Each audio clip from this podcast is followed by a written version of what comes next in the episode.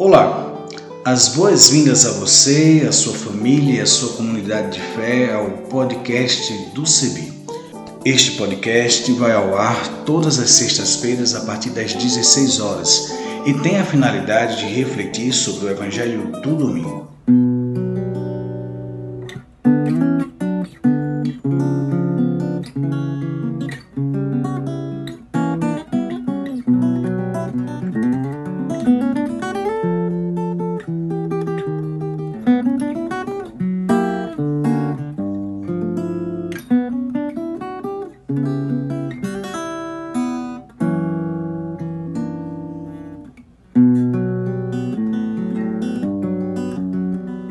Reflexão do Evangelho de Mateus, capítulo 2, versos 13 a 23. Depois que eles partiram, eis que um anjo do Senhor apareceu em sonho a José, dizendo: Levante-se, pegue o menino e a mãe dele e fuja para o Egito. Fique aí até que eu lhe avise, porque Herodes vai procurar o menino para matá-lo.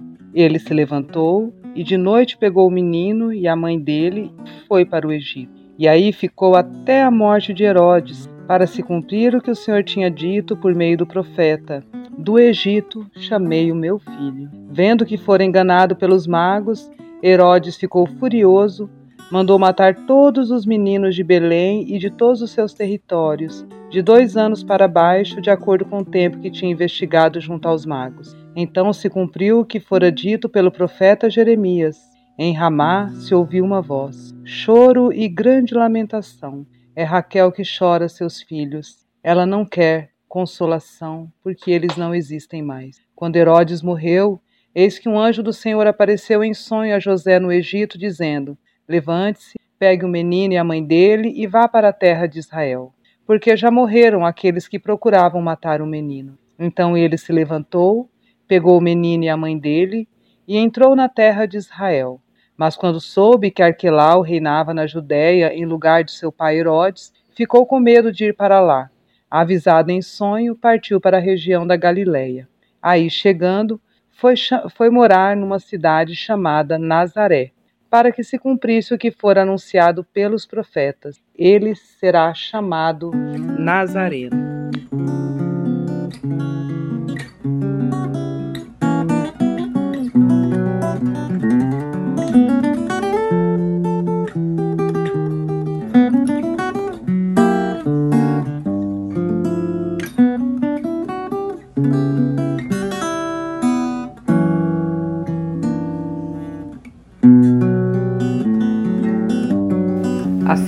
Da vida, vida, morte e vida.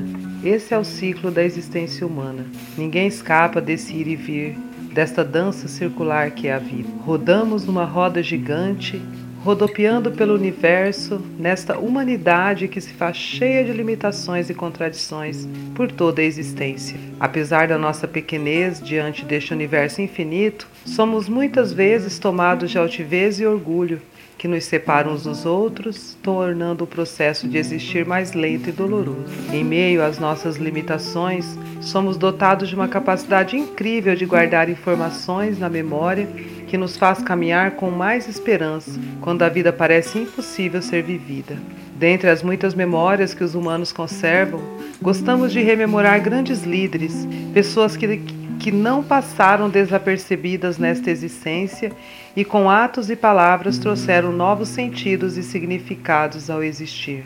As narrativas bíblicas que refletimos juntos neste espaço virtual são exemplos destas boas memórias que guardamos para nos ajudar na compreensão das nossas finitudes e falências. O texto desta semana nos rememora a vida de um ser humano especial um ser de luz que irrompeu nesta terra envolto de ameaças e perseguições. De fato, quando a luz brilha muito forte, as trevas aparecem para esvanecer como névoa pela potência do amor. Jesus foi um destes seres brilhantes que veio brincar conosco nesta roda gigante, nos trazendo lições de resistência desde o seu nascimento até sua morte e ressurreição.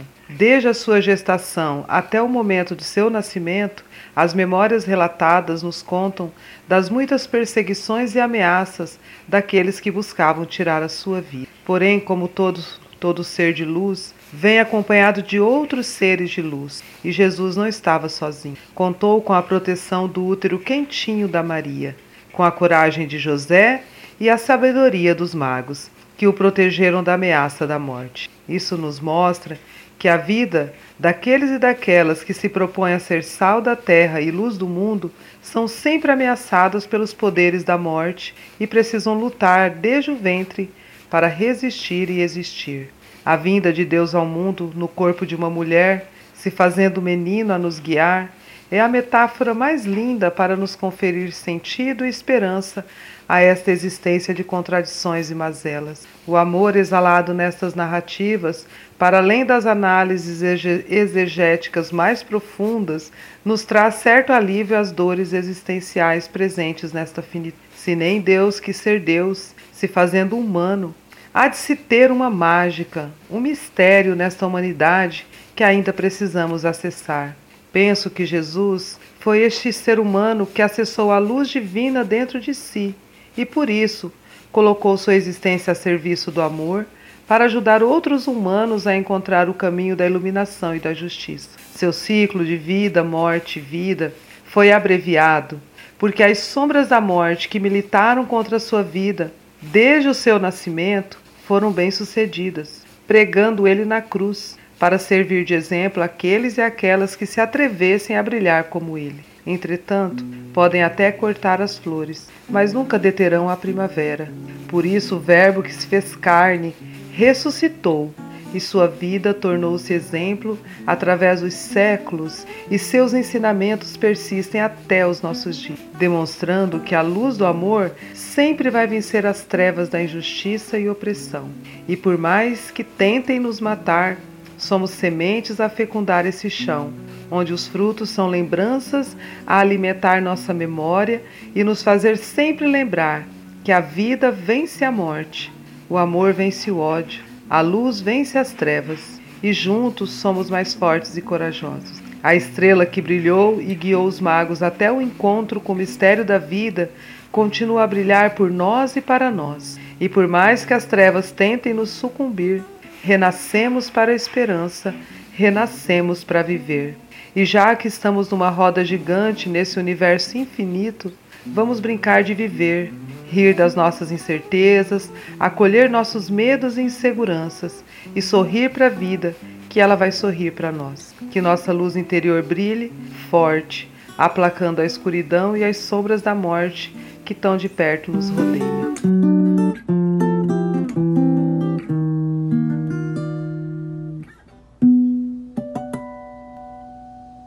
Olá, pessoas amigas e queridas que nos ouvem.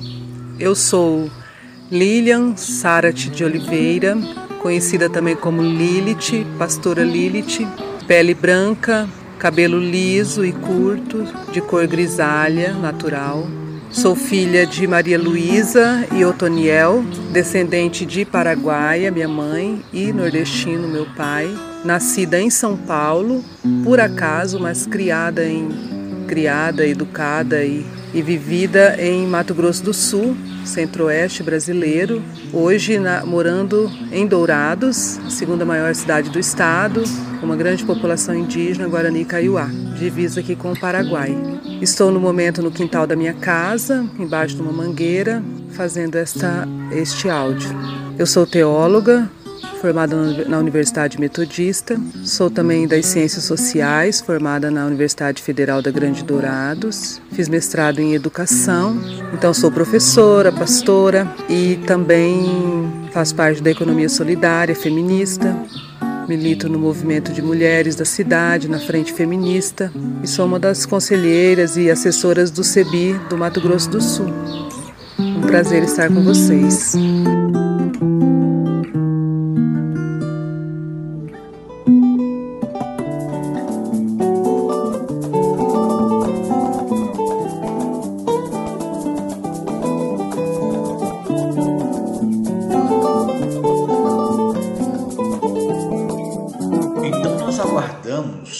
As suas sugestões, colaborações. Entre em contato conosco a partir das nossas mídias sociais, no Instagram, no Facebook, em nossa página na internet cebi.org.br,